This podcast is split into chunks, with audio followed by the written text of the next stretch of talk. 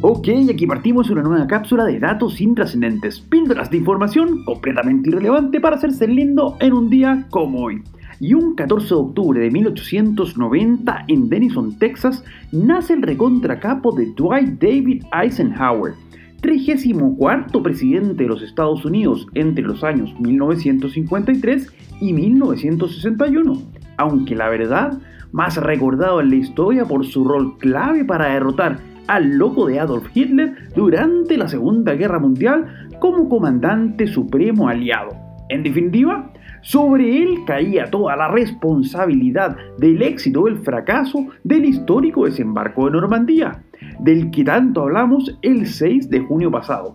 Y tan preparado estaba el bueno de Ike que incluso tenía firmado una carta de renuncia asumiendo toda la culpa si la misión llegaba a fracasar, titulada En caso de que los nazis ganen, que afortunadamente nunca fue necesario usar, en parte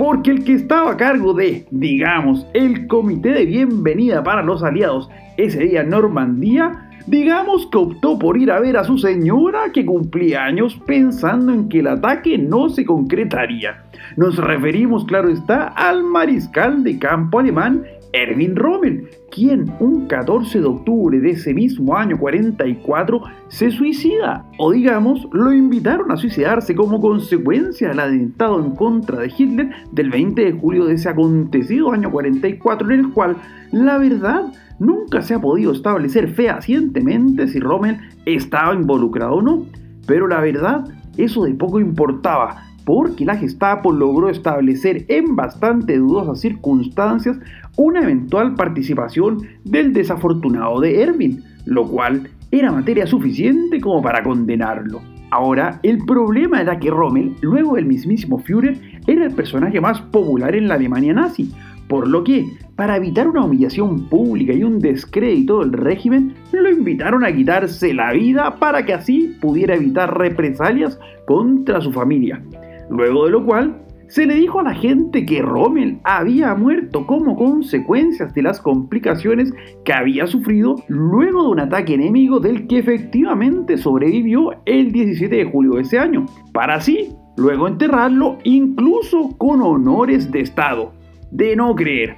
Como tampoco lo eran las fotografías tomadas un día como hoy de 1962 en Cuba por el avión de reconocimiento YouTube piloteado por el mayor Richard Heiser y que mostraba una serie de misiles nucleares de largo alcance que la Unión Soviética estaba montando en territorio cubano,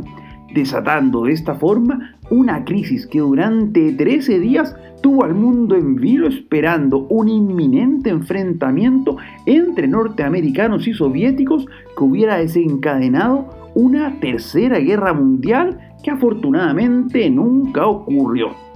Soy Pancho Troncoso y les cuento que nos pueden seguir en Instagram en arroba conversaciones y trascendentes. Además, no olviden de suscribirse a este podcast si quieren más datos completamente inútiles para cada día. Será hasta mañana con más datos intrascendentes.